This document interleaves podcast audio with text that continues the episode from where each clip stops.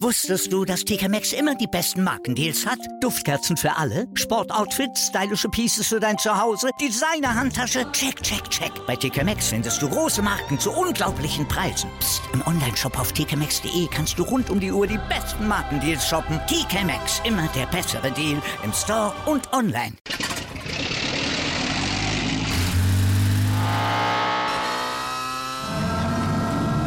Von 0 auf 100. Aral feiert 100 Jahre mit über 100.000 Gewinnen. Zum Beispiel ein Jahr frei tanken. Jetzt ein Dankeschön, rubbellos zu jedem Einkauf. Alle Infos auf aral.de. Aral, alles super.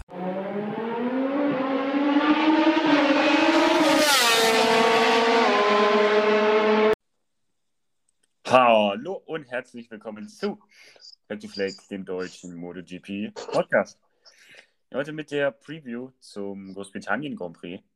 Und ich bin heute natürlich mal wieder nicht alleine. Der Jan ist natürlich auch wieder mit dabei. Hallo Jan. Hallo Jan. Ja, wir sind zurück. Die MotoGP ist zurück aus der langen Sommerpause. Fünf Wochen. Ähm, die MotoGP-Fahrer haben sich da ähm, die Sommerpause, sie haben sie genossen. Fabi Quadraro bei der Formel 1. Francesco Bagnaia hat irgendein Auto in, in, in, ähm, auf, äh, in Spanien. Wo, wo hat er das gecrashed? In Ibiza, ja. In Ibiza hat ein Auto gecrashed.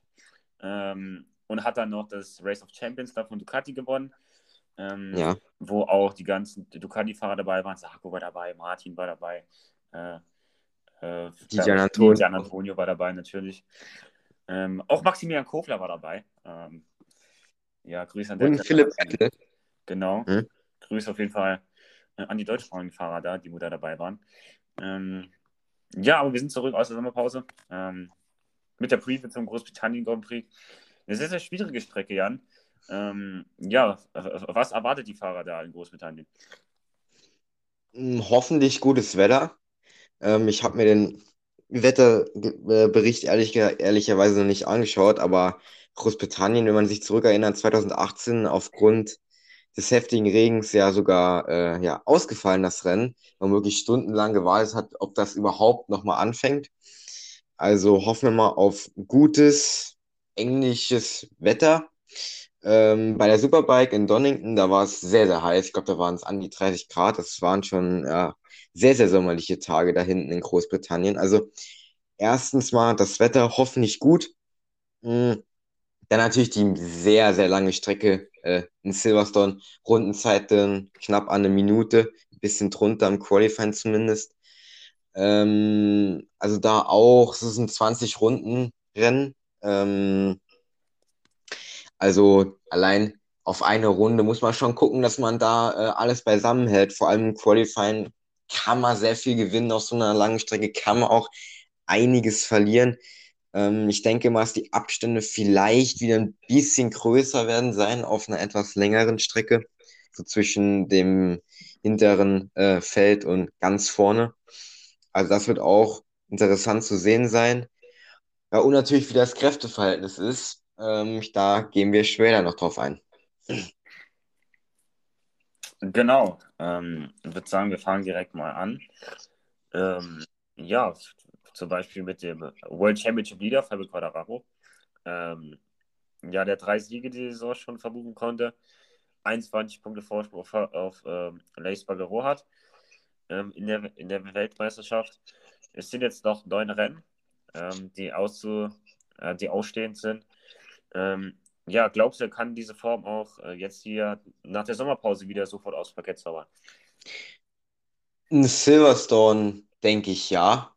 Ähm, dann, was die kommenden Rennen angeht, ist so ein bisschen eine Wundertüte mit Motegi, Thailand, Australien, äh, was haben wir noch? Äh, ja, Malaysia halt. Strecken, wo halt in der letzten Zeit nicht so viel gefahren wurden, außer halt Malaysia mit dem Test, aber kommen das sehr, sehr unbekannte Strecken, vor allem für die Rookies. Ähm, aber jetzt speziell jetzt hier in Silverstone mh, schon eine Strecke, die viele kennen, aber auch zum Beispiel Rolf Fernandes, dort noch nie gefahren mit MotoGP bei Grammy Gardner, generell die ganzen Rookies.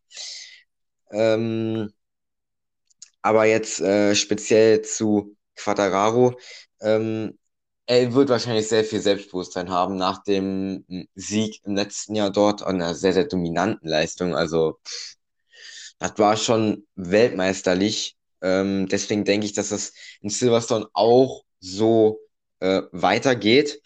Ähm, aber es könnte vielleicht ein bisschen enger sein, ähm, weil ich glaube, Lech Spagaro und auch Banyaya, wenn er nicht wie im letzten Jahr diese mega Reifenprobleme hatte, genauso wie Rossi, wo der Reifen, wie Sie gesagt haben, äh, ja, förmlich verbrannt ist. Ähm, von daher hoffe ich, dass das ähm, denen nicht passiert, damit wir ein schönes, spannendes Rennen haben. Und die anderen Yamaha-Fahrer, wenn man auf die guckt, ähm, ja, die haben zusammen so, äh, die haben zusammen weniger Punkte geholt als Luca Marini alleine. Ähm, Gerade schnell zusammengezählt. Ähm, Darren Binder hat 10 geholt, Vizioso 10, macht 20, plus Mobidelli 25, sind äh, 45, Marini hat 52 Punkte geholt. Ähm, ja, also keine gute Saison von den dreien. Ähm, ja, also für die, also die warten wahrscheinlich noch auf Saisonende. Für die wird es jetzt nicht irgendwie besser, wenn vielleicht bei Franco Morbidelli, der jetzt endlich vielleicht mal aus der Krise kommt, ja. aber ja, sonst bei Dubizioso, äh, der hört ja auf, hat ja, hat er ja gesagt, und bei Darren Binder, ja, ist halt Darren Binder, ne, aber weiß man nicht, ob da noch so viel kommt von Darren Binder an Pace. Ja, gut, vielleicht, wenn es regnet, hat er vielleicht ein bisschen Glück. Regen scheint ihm persönlich ganz gut zu liegen. Generell Silverstone wenn man so ein bisschen äh, ja, zurückschaut in die Geschichte, ist eigentlich, ja, Yamaha schon, sollte eigentlich liegen. Letztes Jahr Quattararo, 2019 immerhin Vinales aufs Podium gefahren. Rossi mit dem brillanten Sieg 2015, aber auch Suzuki hat hier und da bewiesen, unter anderem 2016 mit Vinales, dass es geht und 2019 ähm, mit Alex Rins, äh, der dort gewonnen hat. Aber Mobidelli muss was kommen. Also, äh, wenn er jetzt nicht langsam anfängt, mal wenigstens mal in die Top 10 ko konstant zu fahren, das wäre mal was und ordentlich zu punkten, um mal da hinten aus diesem hinteren Feld endlich mal auch in der WM-Tabelle mal rauszukommen.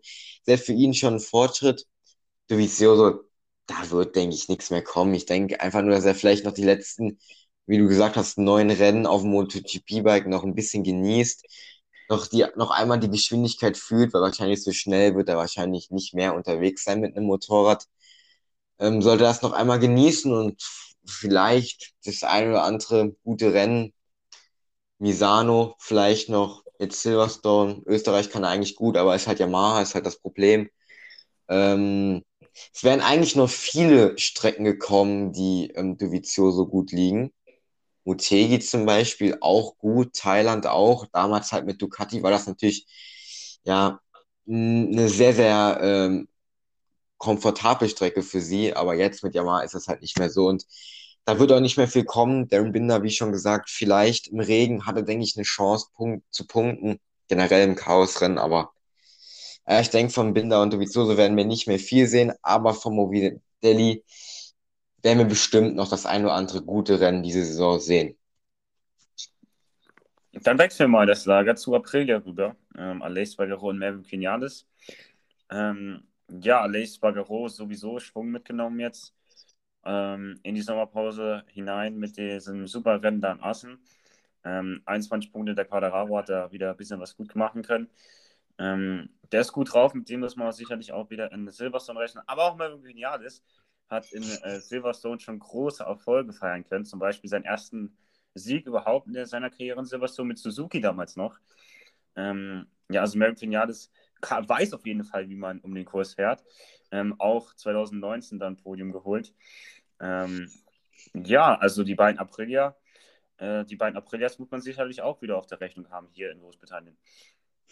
Ja, ganz klar. Ähm, ist sogar ein bisschen, natürlich wird man jetzt so sagen, ja, Aleix bestimmt schneller an dem Rennwochenende halt, weil es ist halt Aleix und halt nicht Vinales, aber Vinales hat gezeigt, äh, 2016, dass er auch mit einem, ja, damals halt eigentlich nicht mehr so äh, guten Motorrad ähm, dort deutlich eigentlich gewinnen kann äh, in Silverstone und dort seinen, wie du gesagt hast, ersten äh, Sieg eingefangen hat mit Suzuki. Aber ähm, auch jetzt mit Aprilia, pff, warum nicht? Erster Saison, äh, erster Sieg mit, äh, für Aprilia in Silverstone, das wäre doch ein, eine schöne Geschichte für ihn. Und ähm, er hat auch schon an, noch andere relativ gute Rennen dort ähm, gefahren. Also Vinales muss man definitiv vorne mit dabei haben. So Top 5 bis Podium ist bei dem definitiv drin. LA sowieso, ich denke, da müssen wir nicht viel drüber sagen. Letztes Jahr erstes Podium mit Aprilia dort geholt. Damals auch schon mit einem relativ guten Paket, aber noch nicht so, wo man immer gesagt hat, hm, LA gut, erste, erste Rennhälfte immer vorne mit dabei, aber dann abgeflacht gegen Ende. Das ist diese Saison jetzt nicht so. Und ähm, LA, ich denke ich, auf dem Podium oder mindestens wirklich Top 5. Alles andere wäre schon äh, eigentlich schon eine Enttäuschung, muss drin sein am Wochenende. Definitiv. Aleix Bagaro, wie ich schon erzählt habe, 21 Punkte weg von Fabio Quadraro. Also die WM ist noch mehr als offen. Ähm, ja, aber auch die Ducati-Jungs wollen sicherlich vielleicht nochmal in den WM-Kampf eingreifen. Wir haben nämlich schon Sarko auf der 3, Bas, äh, Bastianini auf 5 und Bagnaia auf 4. Ähm, beide so um die 50, 60 Punkte weg. Äh, Sarko 58, Bagnaia 66 und Bastianini äh, 67. Hm, wen siehst du von den drei jetzt am stärksten so vom Ducati-Lager? Wer könnte vielleicht noch mit ein paar starken Resultaten in den WM-Kampf eingreifen? Bagnaia würde ich sagen, weil Zarko, glaube ich nicht. Ist zwar, er hatte eine gute erste Saisonhälfte, auf, er liegt ja nicht umsonst auf P3, aber ja, er liegt halt eigentlich auch nur auf P3, weil die, weil Mr. Pecco Fantastic, Hashtag GoFree, ähm, leider zu oft äh, ja, Kies gesetzt hat. Ähm, klar, es ist vielleicht ein bisschen langweilig, wenn man jetzt sagt, man ja, ja, aber wenn man mal ehrlich ist, Zarko, ja, der wird auch wieder das ein oder andere gute Rennen haben, aber ich glaube, von der Konstanz her reicht das auch nicht. Und bei Bastianini, ich denke eher, dass er die Saison so jetzt so gut zu Ende fahren wird. Ich glaube nicht mehr, dass er so die großen Highlights wird setzen. So ein Rennsieg ist natürlich drin, auf jeden Fall. Ähm, vor allem auch im Misan, da war er letzte Saison auch schon gut unterwegs, aber ich glaube nicht, dass da jetzt so viel kommt. Und deswegen Banyaya, wenn er sich zusammenreißt, wenn er die Pace findet, wie auch letztes Jahr äh, nach der zweiten, ähm, ja, nach der Sommerpause, dann geht er noch was. Wie viel ist er weg? 66? Mm, ja. Ja, gut, letztes Jahr war er, glaube ich, 72 Punkte oder so back. Also sehr, sehr weit, aber das nimmt sich nicht viel. Ich weiß, noch dieses Jahr ist es auch alles ein bisschen andere Umstände, weil letztes Jahr hatte man kein Aleix Spargaro der dort äh, schon so vorne mitfahren konnte. Ähm, da, da, hatte man noch einen Joan Mir, aber das ist nochmal ein anderes Thema. Ähm, und deswegen, ja, ich würde sagen Banyaya. Und du? Hm, ich würde sagen gar keiner. ja, weil ja, gut, sehr gut. Was, was, heißt denn WM-Kampf eingreifen? So wirklich aktiv dabei oder so bis auf ein paar Punkte rankommen? Ja, dass man wirklich so sagt, okay, die können noch äh, ein paar Rennen zum Schluss, sagen wir mal drei, vier Rennen vor Schluss, die sind noch im WM-Kampf drin und es ist noch wirklich realistisch, dass die, die WM wohl nicht irgendwie, keine Ahnung, die sind jetzt drei Rennen, äh, drei Rennen vor Schluss, sind die äh, 74 Punkte zurück. So, die können also, mathematisch noch Weltmeister werden, wenn äh, dann der Führende dreimal DNF geht und du dreimal gewinnst. Das ist natürlich nicht realistisch. Also meinst du eigentlich, wenn die äh, noch innerhalb 25 Punkte sind zum WM-Führenden bis Valencia halt? Oder halt 24.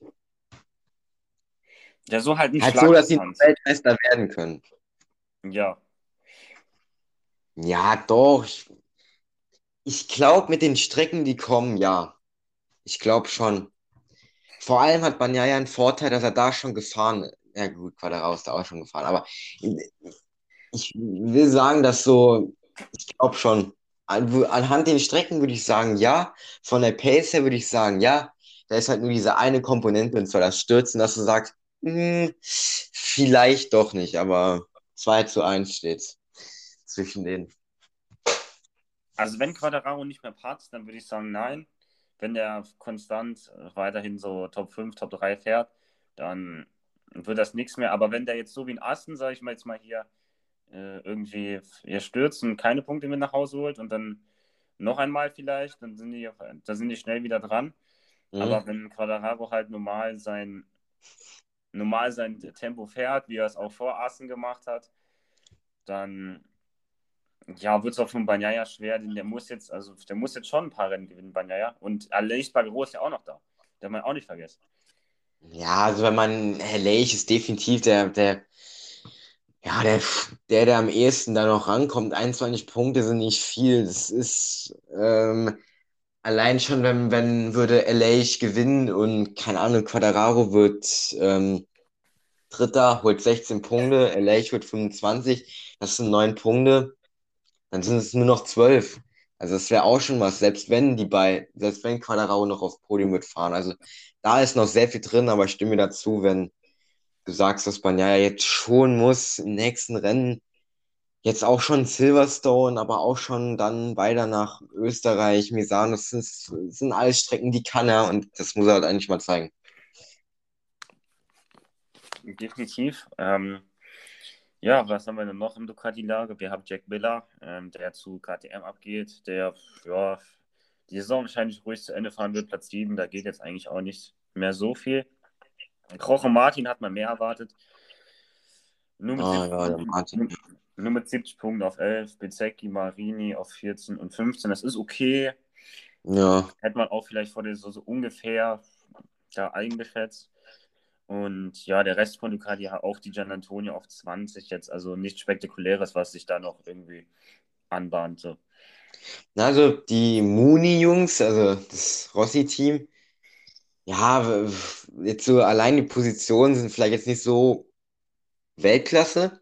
Hätte man vielleicht ein bisschen mehr erwartet, wobei es ist aber auch ein sehr, sehr großes Starterfeld.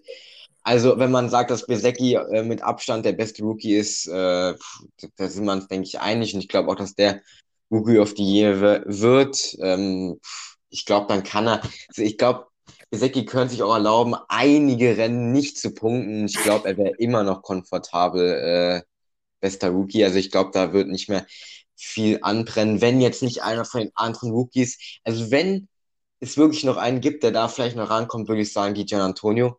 Weil der hatte auch gute Rennen letzte Saison. Da darf, das darf man nicht unterschätzen. Also den fand ich auch gut.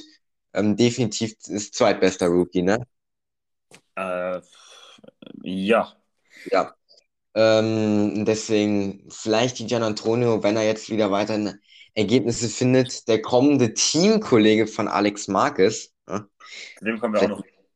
Ja, ja. Äh, und ähm, ja, also ich glaube, da passiert nicht mehr viel. Das VR46-Team macht einen guten Job, gute Einzelergebnisse auch, Podium, äh, Front Row, also wirklich gut und ähm, Jorge Martin enttäuschend. Da ist ja auch noch nicht so, ähm, hat es noch nicht entschieden, wer es jetzt wird. Ähm, die von Ducati haben gesagt, dass Ende August es erst eine Entscheidung gibt zwischen den, äh, bei, zwischen den beiden, wer es denn jetzt wird ins Team, äh, Bastianini oder Martin. So ganz Gerüchte, die so in der hintersten Schublade mal, wo ich so gelesen habe, war, dass es vielleicht Bastianini wird, anstatt Jorge Martin. Das wäre aber jetzt wieder, ja, wie soll ich sagen, wieder ein Wechsel, weil eigentlich hieß es ja Jorge Martin, aber wenn man ehrlich ist, Bastianini finde ich schon eine gute Variante. Also Martin, der überzeugt mich jetzt, jetzt nicht wirklich so. Hm? Definitiv. Ähm, aber muss man schauen, wie sich das in der MotoGP Silly Season entwickelt. Äh, mal schauen, äh, wie sich da Ducati entscheidet. Genau, ich würde sagen, wir gehen zum nächsten Lager rüber, zu KTM. Ja, Brad Binder auf 6, Miguel Oliveira auf 10. Und dann Remy Gardner und Rolf Fernandes auf den letzten beiden Plätzen. Ähm, ja, KTM ist so ein bisschen schwierig. Ähm, so ein bisschen Honda, ein bisschen, ein bisschen besser, kann man sagen. Also, die haben zwar mit Brad Binder zum Beispiel so eine okay Pace, aber die reicht dann meistens so nur für Platz 6 und Platz 7. Ähm, glaubst du, KTM könnte aber vielleicht was gefunden haben in der Sommerpause?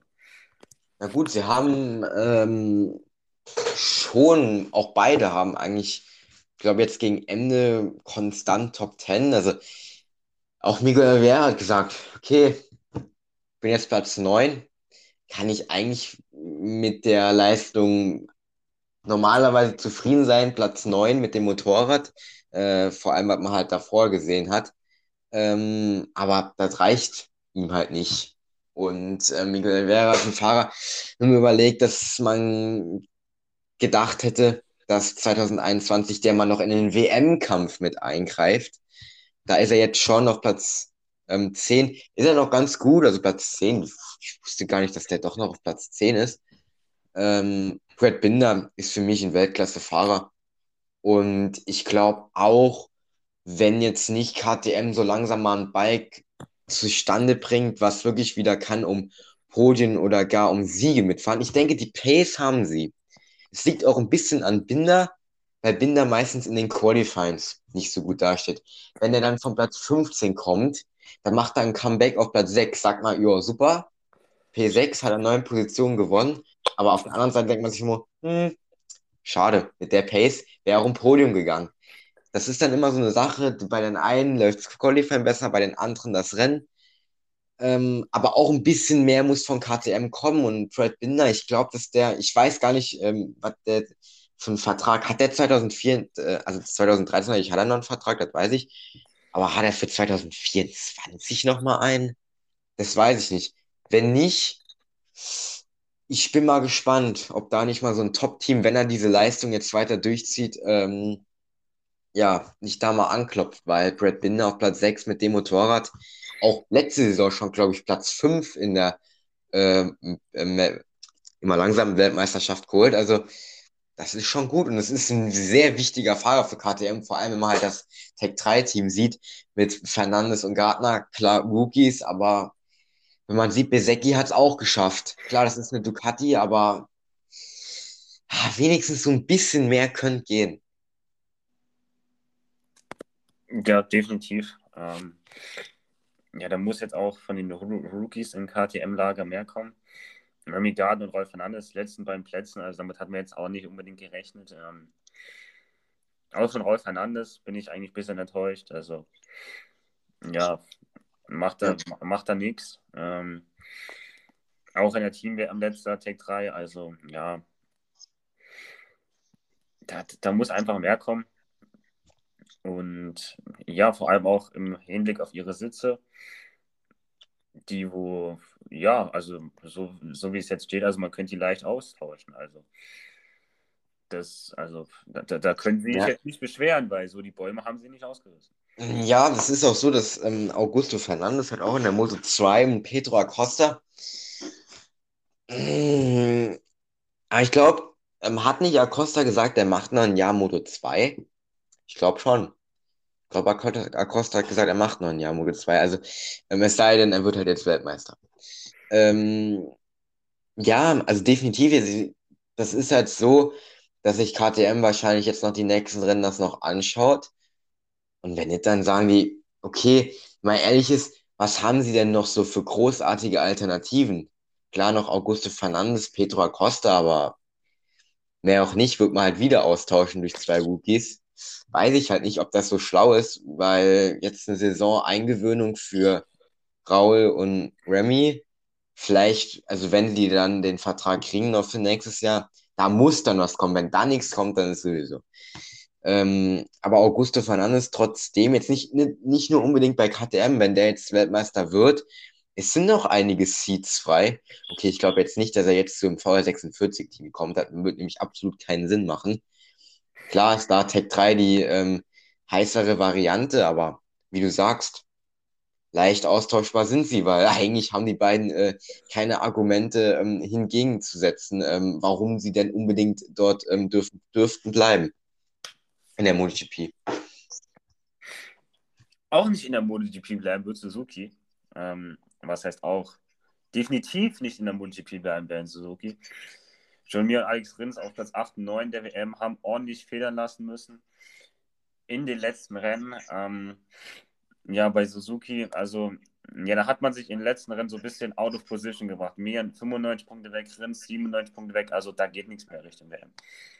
Ja, gut, dass da nichts mehr wäre mir jetzt eigentlich schon länger klar, aber ähm, besonders halt, ja, die Sache mh, mm, mit dem Team halt auch, die Mitarbeiter, alle keinen Job mehr, das haben wir alles ja schon besprochen, aber ich denke, beziehungsweise ich hoffe, dass sie sich jetzt wieder ein bisschen zusammengerauft haben in der Sommerpause. Hoffentlich. Also Alex Rins, der hat jetzt ein, ja, der hat jetzt den Platz bei LCR Honda. Ähm, okay, weiß nicht, so als neutraler Zuseher würde man jetzt sagen, hm, von Suzuki zu LCR Honda, weiß ich ja nicht, ob das so eine super ähm, Entscheidung ist, aber andererseits, wo soll er hin? Klar, Werksteam wäre auch noch gegangen, aber da kommt wahrscheinlich John Mir hin. So, da bleibt halt nicht mehr viel. Honda die bestmögliche Alternative. Ähm, aber ich glaube, Alex Rins mit der Motivation jetzt hier, Silverstone, das ist eigentlich sein Home Turf. Da hat er schon einige gute Rennen gehabt. Letztes Jahr Zweiter, 2019 gewonnen. Also die Strecke kann er. Und ähm, ich will nicht sagen, dass Suzuki ein schlechtes Motorrad ist. Okay, ist vielleicht nicht so stark wie 2020 und 2021, aber trotzdem kann dieses Motorrad äh, um Siege und Podium kämpfen. Ich denke, das haben sie ganz am Anfang der Saison bewiesen. es würde mich jetzt, klar, es wäre schon ein bisschen erstaunlich, wenn jetzt auf einmal Suzuki wird wieder vorne mitfahren, aber ich würde es dem Team gönnen, so als Abschluss noch einmal. Ist eigentlich egal, was sie machen. Alle Reserven, die die haben, ist egal. Alles raus, was sie haben, alles an, an Power, an Paketen, alles raus. Brauchen wir eh alles später nicht mehr. So würde ich denken und ähm, dann gucken, was drin ist. Einfach den Fahrer nochmal das bestmögliche Paket zur Verfügung stellen und dann die auch wieder denken, komm, letzte Saisonhälfte nächstes Jahr ist, äh, beginnt ein anderes Kapitel, aber gucken wir, dass wir das erfolgreich abschließen. Definitiv. Ähm, ja, Suzuki.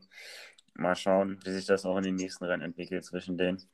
Ähm, ob da jetzt die, ja, ob das jetzt schlimmer wird, vielleicht sogar, weil ja, das Ende kommt eh bald. Oder ob die sich nochmal sagen, komm, wir greifen jetzt nochmal an in den nächsten Rennen, versuchen vielleicht nochmal ein Rennen zu gewinnen. Das wäre vielleicht nochmal ein Ziel. Und ja, dann kann Suzuki auch, wenn sie äh, einen guten Abschluss haben, guten Gewissens aus der MotoGP rausgehen. Obwohl es ja schwierig wird. Am Ende auch, ja, ja. bisschen komisch sein wird, nächste Saison äh, Suzuki nicht mehr im Grid zu sehen. Ja, das ist äh, sehr, sehr belastend. Aber mal gucken. Vielleicht kommen sie irgendwann mal wieder zurück. Ich würde es hoffen. Sehr, sehr belastend ist auch die Situation bei Honda gerade. Ja, die ist nicht nur belastend, die ist echt. Marc okay. Markus, der hat zwar schöne, äh, schöne Bilder gepostet aus, äh, weiß nicht, wo der da immer ist, ähm, dass, dass seine Recovery äh, gut geht und so, aber Stefan Bradl sitzt dann trotzdem wieder äh, in Silverstone auf dem Bike. Ähm, ja, ja. Ja, also eine gute Performance, Marc Marquez liefert er ab auf Instagram, aber kann, kann dann nicht auf der Strecke sein. Dann die anderen Honda-Piloten, ähm, die wo dann wirklich fahren, Stefan Bradl, Boris Bagaro, Alex Marquez und Taka Nakagami. Ähm, ja, also da sehe ich jetzt ganz äh, für das Rennwochenende definitiv äh, Alex Marquez bei Honda vorne, weil letzte Saison auch sehr, sehr starkes Rennen von Alex Marquez da von hinten, hatte da die Leute überholt, vor allem den Doktor auch, ja, ähm, mit famöser Pace, Alex Marquez wirklich sehr, sehr starkes Rennen gefahren. Muss man, auch mal, äh, muss man auch mal hervorheben. Alex Marquez war an dem Wochenende wirklich gut drauf, zumindest im Rennen. Ähm, hat er gute Pace gehabt. Ähm, und ja, vielleicht sieht man das ja äh, wieder an diesem Wochenende von ihm? Ich sehe ja ganz klar Paul Spargaro als ähm, ersten Honda-Fahrer, weil letztes Jahr Pole um P5. Hm? Was sagst du jetzt dazu? Ja, konnte die Pace nicht halten. Ist halt, ist halt vorne, wäre Alex Magis da auch vorne gestartet, hätte auch P5. Also. Alex ja, Magis bessere Pace gehabt. Ja, das mag sein. Ja, schau. Am Ende 14 Sekunden back, glaube ich zu, ja, oder? Hat ja auch erst durch die ganz langsam, der Doktor, der hat den so viel Zeit gekostet. Nee, nee, nicht, nee, nee, nee, fast für 14 Sekunden, 5 Sekunden zu Pol. Ja, siehst du hier, und dann hier ist er ganz hinten wahrscheinlich gestartet, Alex Marquez. In Q1 14 Se natürlich raus. Pete, nee, äh, wo ist er? Warte, ich gucke, wo er gestartet ist. Ich glaube, ich wette P18. Das ist seine Lieblingsposition. Warte. Warte, warte, warte, warte, warte. Wir machen das anders. So, nein, nicht zweites freies Training. Wobei, könnte ich auch mal gucken, da war der Doktor wenigstens gut. Ah, Platz 17. Ah. Bitter. Er ist ja noch gut für ihn. Platz 17 ist eigentlich noch gut. Aber was belastend ist, Ika Lekonas von Platz 18 gestartet und ist noch vor ihm ins Rennen, äh, in, ins Ziel gekommen. Ne? Ja, der, der, fährt ja nicht mehr, der ist irrelevant. Ah, es fährt jetzt, äh, ist gerade bei den äh, acht Stunden von Suzuka unter. Und natürlich ja. jetziger World SBK äh, Honda ähm, Stammfahrer. Super. Er hat letztens einen Motorschaden gehabt. Äh, nee, einen Platten habe ich gesehen. Aber gut, anderes Thema. Ähm, also Alex Marquez, ja. Hat er jetzt den Seed bei Cresini? Ähm, sollte er, also ich glaube, äh, zufriedener kann eigentlich Alex Marquez mit dieser Situation eigentlich jetzt nicht sein. Also bei Cresini äh, ein besseres Team hätte er eigentlich fast nicht kommen können, außer Honda hätte äh, Repsol hat gesagt, ja komm, komm mal wieder hoch, aber ins Repsol-Team, ins äh, äh, Stammteam, aber ob das so super gewesen wäre, weiß ich auch nicht. Das werden wir erst nächste Saison sehen. Aber Cresini, Ducati auf der kann das schon mal nichts falsch machen. Und sonst scheint das ähm, Motorrad auch gut zu funktionieren, wie auch Marco Bezzecchi und die ganzen anderen Rookies das zeigen. Ähm, aber er muss natürlich auch zeigen, jetzt Cresini, hey, dass er der Richtige ist. Und ich glaube, Silverstone hat er gute Erinnerungen, wie du gesagt von Platz 17 auf Platz 8. Ähm, war nicht schlecht, aber auch jetzt nicht. Wobei Platz 8, das war eines seiner besten Saisonergebnisse letztes Jahr, ne? Ja. Sag, sag mir ein Rennen, abgesehen von Portimao, wo er weiter vorne war letzte Saison. Also Portimao 2 war er Vierter, ich glaube Portimao 1 war er Siebter oder Neunter? Siebter, ja, okay, aber. Siebter oder Achter. Ja, Siebter oder Achter. Also dritt, viert, bestes Ergebnis. Le Mans? Ist er, glaube ich, Sechster geworden, Le Mans. Le Mans ist er Fünfter geworden. Ja. Le Mans ist er Fünfter geworden. Ja, okay, gut, aber trotzdem eines der besseren, einer der besseren Tage gewesen für ihn. Hm. Aber generell bei Honda, ja. Stefan Pradel hatte noch mal einen Test gehabt in Jerez, äh, er, wo er eigentlich immer testet. Ähm, hat er gesagt, hat eventuell wieder ein bisschen was gefunden, hat gesagt, Honda weiß jetzt, woran sie arbeiten und woran sie schrauben müssen. Ja, das sagen sie sehr, sehr gerne. Ich bin mal gespannt. Ähm, eigentlich Silverstone war letztes Jahr eine gute Strecke für Honda. Alex Marquez auf P8, Paul Espargaro auf P5, Nakagami auf P13, aber immerhin noch Punkte. Marc Marquez hat damals auch Martin leider aus dem Rennen genommen, aber das wäre auch ein gutes Ergebnis gewesen. Also Honda mh, hm, eigentlich vergleichsweise mit letztes Jahr eine gute Strecke, aber wo, wie kann man das jetzt in Relation setzen zu diesem Jahr? Finde ich ein bisschen schwierig. Ich denke, Punkte wären mal wieder ganz gut, würde ich sagen. Punkte. Puras Bagaro mal wieder ein paar Pünktchen. Alex Marquez ein paar Punkte. Nakagami ist ja immer noch auf dem Schleudersitz. Da ist ja auch noch nichts gegessen. Nakagami, also hat jetzt zwar noch ein paar Rennen, aber ich glaube, dann so langsam kommt da auch die endgültige Entscheidung, wie es denn da weitergeht, ob Ogura hochkommt oder nicht. Ähm, aber ja, Stefan Pradel weiß halt nicht, wie viele Rennen er noch wird haben. Ich denke schon. Ich denke Silverstone, Österreich, also, also Marc Marquez hat gesagt äh, in seiner Verletzungspause, wenn er würde so in, ja, so Malaysia wird wieder an den Start gehen, wäre er zufriedener. Ich glaube, das könnte schon ein bisschen früher sein als Malaysia. Also ich würde sagen, so, so Thailand oder Australien könnte man vielleicht äh, Marcus wieder, zumindest mal wieder in der Box beziehungsweise auf dem Bike sehen. Das denke ich auf jeden Fall möglich. Ähm, wünschen wir ihm natürlich noch bestmögliche ähm, Erholung, aber es sieht schon sehr, sehr gut aus. Er trainiert fleißig, hat auch jetzt angefangen mit Bahnschwimmen im Wasser, auch mit dem jetzt mit dem Arm. Also das sollte eigentlich nicht mehr so ewig dauern, äh, wie das zum Beispiel noch letztes oder vorletztes Jahr war. Definitiv. Ähm, ja, auch da ähm, müssen wir abwarten, wie sich das entwickelt mit Marc Marquez, wann er letztendlich wieder an den Start gehen kann. Ähm, aber ja, die Probleme von Honda, ich weiß nicht, ob die bis äh, zum Ende des Jahres wirklich, also Stefan Bradl sagt zwar, ja, die haben was gefunden, aber ja gut, also das dann auch zu fixen, ich weiß ja nicht. Ähm, das, das Problem. Aber natürlich, für Alex Marquez äh, wünsche ich mir natürlich persönlich, dass Honda besser wird. Zumindest in der nächsten halben Saison. Aber mal gucken, wie, ich das, wie sich das dann entwickelt. Ja. Ja, wolltest du noch was sagen? Ja, nee, also ähm, alles gut. Also ich wollte nur sagen, ja, halt, da ich dir da zustimme. Dann haben wir ja alle Hersteller, alle Hersteller soweit. Tipps. Wir kommen zu den Tipps, genau. Und zwar, da fange ich mal an direkt. Ähm, Natürlich. und zwar habe ich hier Merck Vinales auf der 3. Ähm, Ah, ja, Merck Vinales, ähm, ja, P3. Ähm, dann P2 habe ich ähm, Joan Sarko. Ja. Ich glaube, der, wird, glaub, der wird gut aufgelegt sein am Rennwochenende. Und dann am Sieg habe ich Alex Bagaro für die WM noch ein bisschen spannend zu halten. Kein Quadraro in die Top, in die Top 3. Ähm, der hat einen Motorschaden oder stürzt wie 2019 in Kurve 1 ähm, und räumt Dovizioso noch ab. ja, hoffentlich nicht. Digga, Alter. Und äh. Alex Bagaro ist der neue Championship-Leader nach dem Rennen. Ah, stimmt, das ist definitiv möglich.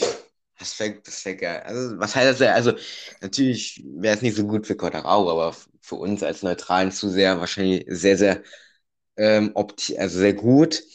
Ja, ist natürlich jetzt schwierig. Jetzt hast du da aber schon ein sinniges, ja, äh, wildes Podium ähm, rausgezaubert. Ähm, okay.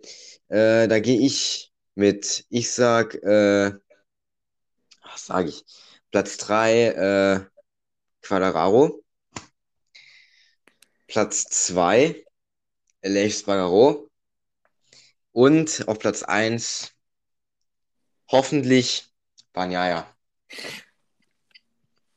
Oh, ja. ja.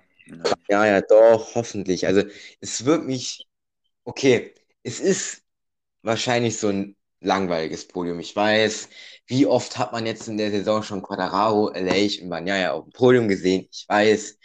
Aber ähm, wenn man mal ehrlich ist, wen willst du denn da sonst? Okay, Vinales kann ich verstehen.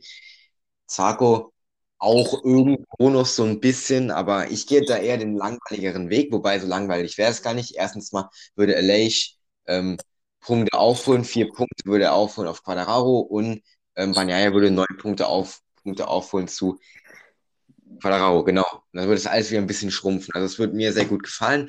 Natürlich, wenn Quadraro wieder keine Punkte wird holen und keine Ahnung, Bagnaia wird gewinnen und wird, würde Zweiter werden, das wäre natürlich besser, besser könnte es gar nicht gehen als das. Da wäre nämlich Aleix bis auf den Punkt dran und ähm, Bagnaia wäre nur noch äh, 41 Punkte oder so weg. Also ja, immer noch viel, aber werden es sehen. MotoGP, Prognosen sind sowieso eigentlich ja jetzt nicht unnötig, aber wie soll man das voraussehen, voraussagen? Dann würde ich sagen, passt es an dieser Stelle Fle äh, von, von Flag to Flag, dem deutschen MotoGP-Podcast. Ähm, ja, lasst sehr gerne eine positive Bewertung da auf dem Podcast und ich würde sagen, ja, und dann letzte Worte für heute. Ja, äh, wobei so ein Chaosrennen wäre auch mal wieder geil. Also ich hätte nichts gegen Regen, aber so ein normales Rennwochenende mit guter Pace hätte ich auch nichts dagegen. Hoffentlich spannend und hoffentlich mit einem, ja, WM am Stand, der sich ein bisschen zusammenschrumpft. Das hoffen wir alle. Ähm, ja, und dann würde ich sagen, war es das an dieser Stelle mit to Flag, dem deutschen MotoGP-Podcast. Ciao. Ciao. Wusstest du, dass TK Maxx immer die besten Markendeals hat? Duftkerzen für alle, Sportoutfits, stylische Pieces für dein Zuhause, Designer-Handtasche, check, check, check. Bei TK Maxx findest du große Marken zu unglaublichen Preisen. Psst. im Onlineshop auf tkmaxx.de kannst du rund um die Uhr die besten Markendeals shoppen. TK Maxx, immer der bessere Deal im Store und online. Wieder live von Ihrem Toyota-Partner mit diesem Leasing-Auftakt. Der neue Toyota Jahreshybrid. Ab 179 Euro im Monat. Ohne Anzahlung. Seine Sicherheitsassistenten laufen mit. Und ja, ab ins Netz mit voller Konnektivität. Auch am Start die Toyota Team Deutschland Sondermodelle. Ohne Anzahlung geht's in die nächste Runde. Jetzt los sprinten zu Ihrem Toyota-Partner.